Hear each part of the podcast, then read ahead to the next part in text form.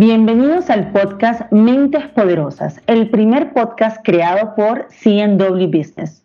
El podcast del día de hoy se llama Derribando mitos alrededor de la ciberseguridad. ¿Cuál es el target favorito de los hackers? Mi nombre es Berlitz Maldonado y soy directora de producto para la vertical de conectividad y seguridad para CNW Business en Latinoamérica y el Caribe inglés. He trabajado en la industria de las telecomunicaciones por más de 20 años, atendiendo a la región en necesidades de networking, comunicaciones unificadas y seguridad. Permítanme presentarles a Adriana Costa. Él es oficial de la Policía Federal de Argentina desde 1993 y en la actualidad es el jefe de la División de Seguridad Informática. ¿Cómo estás, Adrián?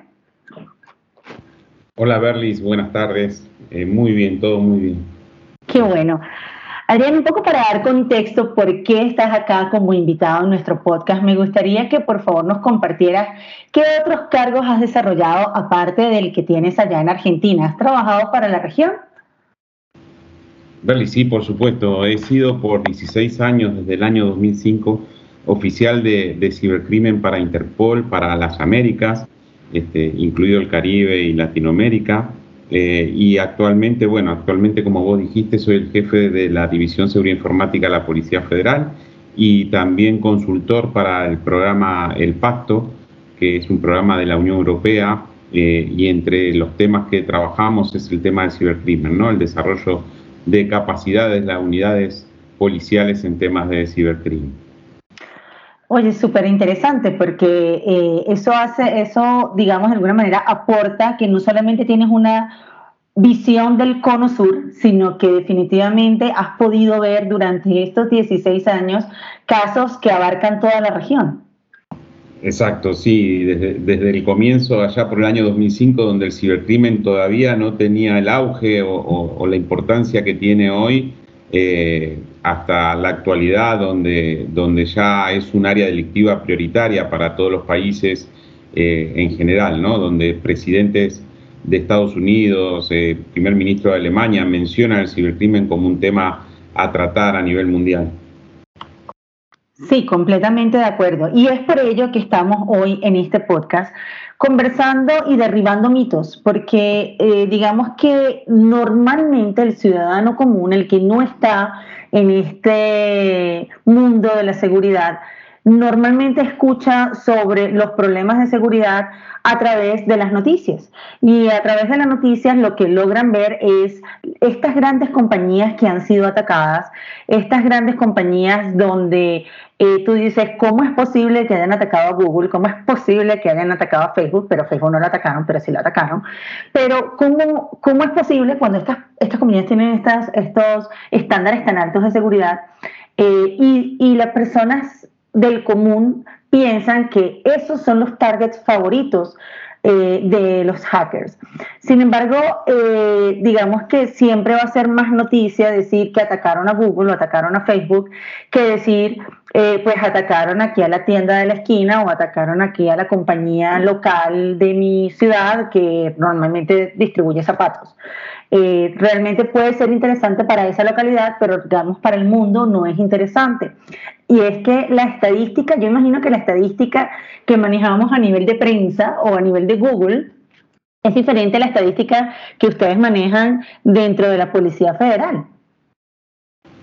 Exacto, sí. Eh, la verdad es que mm, lo que se da a conocer quizás son las empresas estas eh, grandes, pero, pero casos hay a montones en empresas pequeñas y medianas y, y sobre personas, ¿no? Entonces, realmente es un tema muy preocupante porque el cibercrimen cada vez va creciendo más y cada vez eh, tenemos más diferentes y, complejos ataques eh, hacia pequeñas, medianas empresas y hacia personas. De acuerdo, y es que es que y es lo que nosotros llamamos ataques distribuidos y un poco lo que hemos estado viendo en los comportamientos de estos ataques es que precisamente, y es, como lo que ocurre en nuestra vida habitual, ¿cierto? Y es que eh, uno piensa, bueno, eh, para poder atacar un banco hay que, bueno, hay que pasar por el guardia de seguridad, hay que pasar por las cámaras y uno ve todas las películas y dice, wow, todos estos master plans que se hacen, muy probablemente los hackers lo hagan.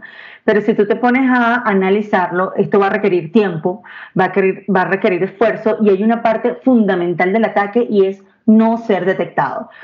Y es allí precisamente donde las empresas grandes que tienen equipos de IT y tienen no solamente el equipo de IT, pero tienen un equipo específico para seguridad, están centrados, están centrados en tener una postura de seguridad fuerte a nivel de tecnología, a nivel de procesos y también a nivel de personas, hacer una concientización a nivel de compañía de cómo cada una de las personas impacta la seguridad y la postura de seguridad de esas compañías. Y lo más vital para ellos es detectar rápidamente que está, eh, está existiendo un ataque o que está existiendo alguna penetración para poderlas mitigar de manera efectiva para poder mitigar el riesgo de que accedan a algo valioso de la compañía. Sin embargo, cuando vamos a empresas medianas o empresas pequeñas, pues los equipos de IT tienden a ser más... Em, eh, tienden a cubrir más áreas al mismo tiempo, es decir, el mismo ingeniero que te hace la parte de seguridad, te hace la parte de networking y te hace la parte de cloud, eh, porque son compañías más pequeñas y sus posturas de seguridad normalmente están mucho más basadas en el firewall, están mucho más basadas en el web filtering o en, temas de tecnología y pocos son los procesos y pocos son eh, las campañas de concientización que se hacen a las personas.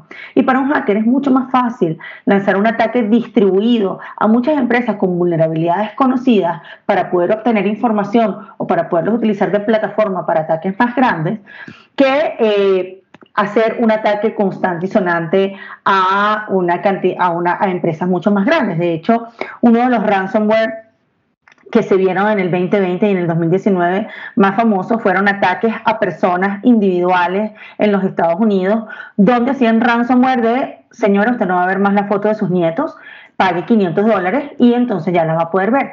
Y la gente los pagaba porque como no tienen conocimiento, es el ciudadano común y no entienden de ciberseguridad, los pagaban y decían, yo quiero ver la foto de mis nietos, ¿cómo me la vas a quitar? Y pagaban, realmente pagaban los 500 dólares. Entonces imagínense que lanzan este ataque a mil personas al tiempo, que caigan 100. Eso es, eso es dinero rápido y sencillo, porque la motivación de los hackers no solamente tiene que ver con la publicidad, tiene también con que tienen, necesitan una caja chica para poder obtener dinero y esto lo hace muy fácil a empresas que tienen un nivel de seguridad eh, más sencillo. Entonces, en ese punto, Adrián, tú con la eh, experiencia que has tenido en la policía a nivel regional e incluso con este tratado que tienen con eh, la Unión Europea, ¿cómo, ¿cómo ves que el hacker escoge los targets y cómo has visto la tendencia desde hace, no sé, tres años para acá?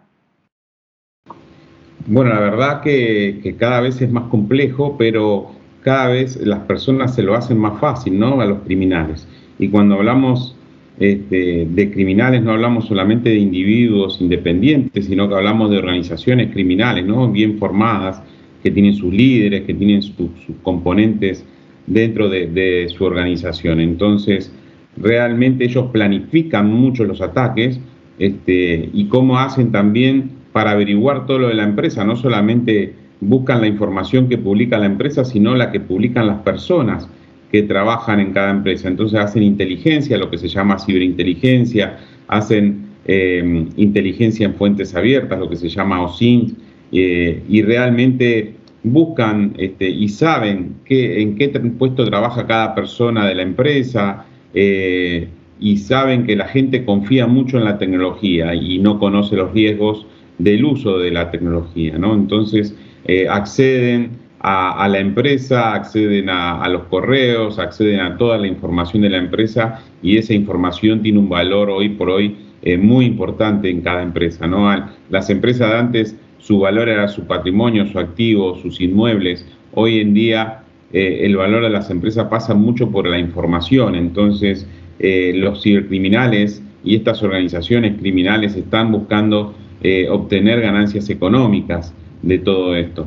La mayoría de los cibercriminales buscan ganancias económicas, entonces eh, acceder a la información de una empresa, robársela eh, a través de, phishing, a través de, ransomware, como vos mencionabas recién, este, no solamente evolucionan estos delitos, estos cibercrímenes van evolucionando eh, con el tiempo y no es el mismo ransomware el de hoy que el que, el que había unos años atrás, no es el mismo el phishing, el phishing es muy dirigido, el phishing viene también eh, entre una llamada telefónica, entre un SMS, entre un link o sea, eh, todo fue evolucionando, ¿no? Y el ransomware de hoy te roba información también, no solamente te la encripta.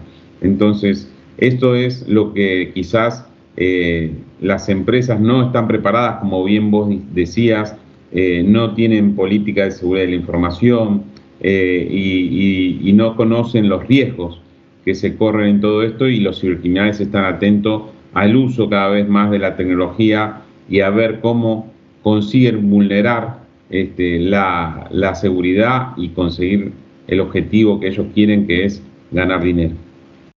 Y, es impresionante cómo estas, estas organizaciones, como bien lo comentas, y estos individuos que se dedican a todo lo que es el, el, el, hacker, el hacking, perdón, se dedican a todo lo que es el hacking y se dedican al el cybercrimen, realmente tienen un buen entendimiento de eh, el comportamiento humano. Ah, y, y, en base al comportamiento humano, y bien lo comentabas, todo lo que nosotros compartimos en redes sociales, que pensamos de alguna manera ingenua, que no está relacionado con nuestro trabajo, ellos sí pueden hacer esas relaciones de forma muy fácil y aprovecharse de esa, digamos, vida social cibernética que tenemos para poder hacer esas asociaciones con nuestros puestos de trabajo y en las compañías en las que trabajamos para poder entrar, ¿no? Yo creo que, eso es algo que no tomamos en cuenta y que ingenuamente pensamos que ellos no saben nada de eso y es mucho de lo que llaman ingeniería social.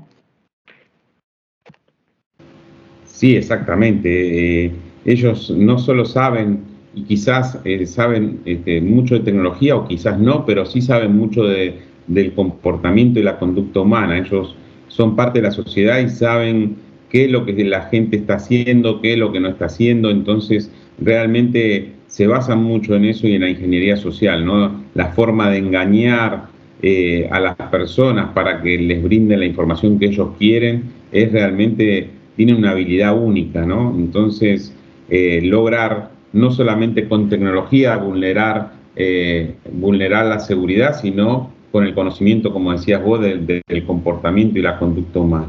Eh, eso es, es, parte de, lo que está sucediendo hoy en día en el mundo, por eso vemos cada vez más cibercrimen y, y ese cada vez ver más cibercrimen convierte la ciberseguridad eh, en algo cada vez más, más y más importante, ¿no? De acuerdo. Y, digamos ya una vez eh, abierto al pensamiento y entendiendo que, definitivamente yo puedo ser un target, eh, cualquiera de nosotros que está en esta audiencia en este momento, nosotros mismos que estamos participando como host de este podcast, todos estamos de alguna manera expuestos a, ser hackeados y a ser acercados por cualquier hacker para hacernos ingeniería social. ¿Qué, consejo, Adrián, le podrías dar, qué tips le podrías dar a estas compañías que no disponen de esos equipos de seguridad importantes para comenzar a tener una, mejor postura, para poder eh, no estar tan expuestos a, este tipo de acciones por parte de los hackers? Bueno, por supuesto que las empresas, este, cuanto más seguridad o tecnología tengan este, que brinde seguridad, mejor, pero también eh, tener un experto o tener expertos en ciberseguridad es muy importante, pero al mismo tiempo eh, todo esto no sirve de nada si no tenemos este, a todo el personal, al staff de, la empresa eh, concientizado de los riesgos. Entonces, realmente la parte de concientización y capacitación del personal es sumamente importante también. Entonces, no descuidar, no pensar que porque tengo eh, la mejor tecnología en ciberseguridad, no tengo vulnerabilidades, porque al final parte de esa vulnerabilidad es, la gente. Entonces, tener unas campañas de concientización y de capacitación en la temática de la ciberseguridad es sumamente importante para las empresas también.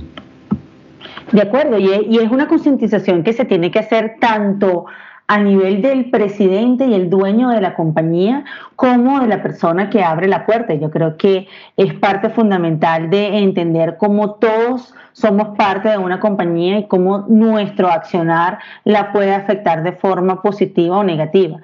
Eh, y cómo yo como individuo definitivamente soy una parte importante de la seguridad de mi compañía y que además no es algo estático. Bien lo comentabas como, y bueno, tú que has estado más de 16 años en este mundo del cybercrimen, has visto cómo esto ha evolucionado y se ha vuelto más complejo y ahora son no solamente complejos, son distribuidos, utilizan puentes eh, y, a nivel de, de cómo ha crecido nuestra interacción a nivel cibernético. También ahora se han aprovechado eso. Tú bien lo comentabas, probablemente hace 10 eh, años, 15 años, pensar que eh, alguien iba a saber eh, qué ropa te gusta, dónde compras, cuáles son las noticias que más ves. Eso no, no era algo de conocimiento público, pero el día de hoy lo es. Y a partir de allí y por allí se pueden acercar. El año pasado lo vivimos con una cantidad de phishings que se dieron con todo lo que era el tema de COVID y todo lo que, porque era un tema que todo el mundo quería saber. Entonces, si tú veías algo que decía COVID, se está aumentando, está disminuyendo, nueva vacuna, automáticamente le daban clic y así de fácil ya caían en un hacking. Sí, exactamente. La gente cada vez publica más y más cosas acerca de su vida, ¿no? De su vida privada. Después se pregunta, uy, ¿cómo se enteraron, no? Antes eh, antes, tenía que ser un vecino quien, quien, contara, pero hoy por hoy, simplemente entrando a las redes sociales, yo sé la vida de, todo el mundo prácticamente porque publican todo, ¿no? La gente está acostumbrada a publicar cada vez más. Y, no solamente lo que hacen, lo que les gusta, eh, y publican dónde trabajan y, publican todo eh, acerca de su vida. Entonces, eso hace que seamos más vulnerables. yo no digo que no se publique que la gente deje de publicar, pero bueno, este, que esté consciente de cuáles son los riesgos, eso es lo más importante, creo yo. De acuerdo. Y, ya para cerrar, eh, Adrián, ¿qué, quisieras dejarle a la audiencia como mm, algo para pensar o algo para accionar con respecto a la ciberseguridad de su compañía? Bueno, en principio decirles que la ciberseguridad no es una cosa sola, sino que es algo integral. Entonces, como lo veníamos mencionando desde el principio de la charla, no es solamente una herramienta de seguridad o solamente concientización. Si tenemos concientización tenemos una parte y si tenemos las herramientas tenemos otra parte y así cada, cada cosita hace a, a la seguridad. La seguridad nunca es 100%, pero podemos cada vez tener más y más ciberseguridad si estamos en el camino adecuado.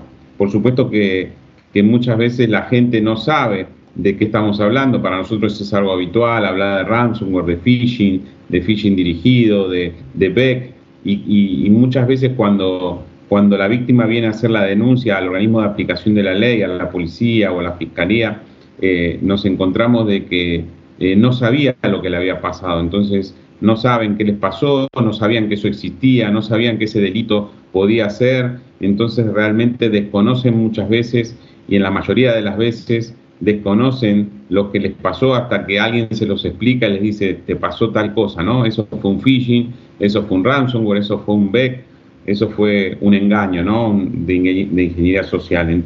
Entonces, eh, la concientización y la capacitación en estos temas es muy importante, por eso estas iniciativas, este, como esta conversación que estamos teniendo hoy, eh, son muy, muy importantes para que la gente sepa de que este mundo eh, de los cibercriminales y de la ciberseguridad existe y que es muy, muy importante y cada vez es más importante. De acuerdo, de acuerdo. Y es, y es precisamente la intención que nosotros tenemos en este podcast, es poder brindar un poco de eh, esa información y esa guía para nuestra audiencia entender que nosotros en Cleveland Wireless estamos para guiar a nuestros clientes, no solamente para ofrecer tecnología, pero para tener estas conversaciones que los ayuden a entender qué puedo hacer, a qué tipo de normativa me puedo apegar. Puedo hacerla una internacional, puedo guiarme por alguno de estos frameworks que me permiten entender cómo debo analizar el riesgo dentro de mi compañía, cómo debo hacer la concientización e inclusive qué tipo de procesos debería yo tener en cuenta para poder poder estar en una mejora continua de mi seguridad, porque bien lo comentábamos y lo hemos estado conversando, eh, el cybercrimen no para. El cybercrimen lo que hace es evolucionar, evolucionar y evolucionar y de esa misma manera también tiene que evolucionar lo que nosotros tengamos en, estos tres, en estas tres grandes áreas, tanto en tecnología como en personas, como en procesos. Entonces, te quiero dar las gracias, Adrián, de verdad, muchísimas gracias por estar en nuestro podcast, por acompañarnos, por compartirnos esta información. Eh, ¿Algo más que quisieras dejarle a la audiencia? Eh, no, no, nada más, agradecerte por la invitación y, y nada, decir que conocer los riesgos en la red nos permite estar preparados y de esa forma disminuir el número de víctimas. Eso es lo importante en todo esto, ¿no? Tratar de que haya menos víctimas de estos cibercriminales y cambiar un poco el paradigma de que sí se puede de alguna manera este, combatir el crimen. Muchísimas gracias. Muchísimas gracias a ti, Adrián. Excelente reflexión. Muchas gracias a todos ustedes por acompañarnos en este podcast y nos vemos en algún otro. Hasta luego.